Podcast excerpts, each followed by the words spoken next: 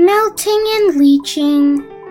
The element of gold is contained inside the ore, mingling with other minerals from the very beginning.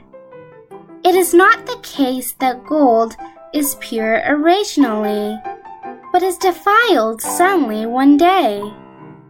To extract gold from its ores, the mineral processing of leaching and melting is needed.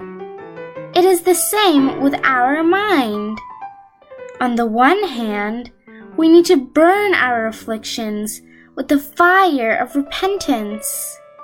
And on the other hand, the water of good Dharma is needed to flush away the impurities and to moisten our pure mind.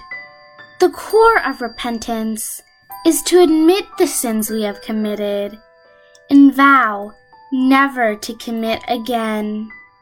Repentance is different from regret. It is just like washing clothes.